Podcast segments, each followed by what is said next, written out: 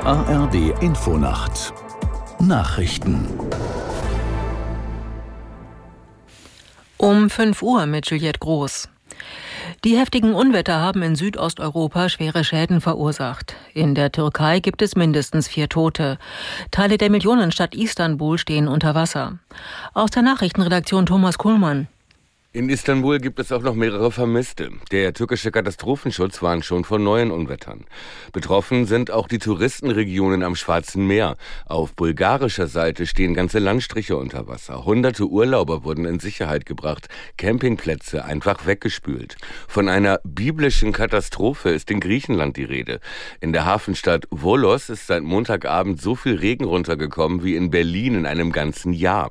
In weiten Teilen Griechenlands gibt es im Moment weder Strom noch Handynetze.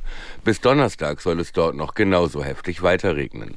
Im Bundestag findet heute die traditionelle Generaldebatte statt. Dabei diskutieren die Abgeordneten vier Stunden lang grundsätzlich über die Politik der Regierung. Aus der NDR Nachrichtenredaktion Johannes Tran. Traditionell eröffnet der Vorsitzende der größten Oppositionsfraktion die Debatte, also CDU-Chef Merz. Anschließend wird Bundeskanzler Scholz reden. Es dürfte dabei vor allem um die aktuelle Wirtschaftskrise gehen und das, was die Regierung dagegen tut. Außerdem berät der Bundestag erneut darüber, wie viel Geld die einzelnen Ministerien im kommenden Jahr bekommen sollen. Erst soll es um das Auswärtige Amt gehen und dann um das Verteidigungs- und das Verkehrsministerium. In den USA muss der Anführer der rechtsextremen Proud Boys für 22 Jahre ins Gefängnis.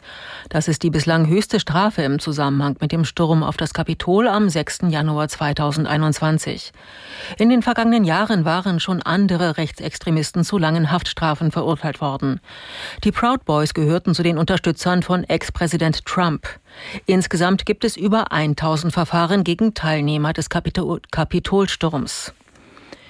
Venedig kostet bald Eintritt. Die Verwaltung der italienischen Stadt hat ein Gebührensystem für Tagestouristen ab nächstem Frühjahr beschlossen. Erstmal für eine Testphase von 30 Tagen. Laut Stadtverwaltung soll der Eintritt ins historische Zentrum 5 Euro kosten. Ziel ist, den Tagestourismus in Venedig zu bestimmten Zeiten herunterzufahren. Der spanische Fußballverband hat Weltmeistertrainer Jorge Wilder entlassen. Der 42-Jährige hatte das Frauenteam bei der WM im August überraschend zum Titelgewinn geführt. Wilder gilt als Vertrauter von Verbandspräsident Rubiales. Der wurde nach dem Kussskandal beim WM-Finale inzwischen suspendiert. Wilders Nachfolgerin wird seine bisherige Assistentin Montserrat Tomé. Soweit die Meldungen. Das Wetter in Deutschland. Tagsüber viel Sonne, an den Küsten auch Quellwolken bei 21 Grad an der Ostsee und bis 31 Grad am Oberrhein.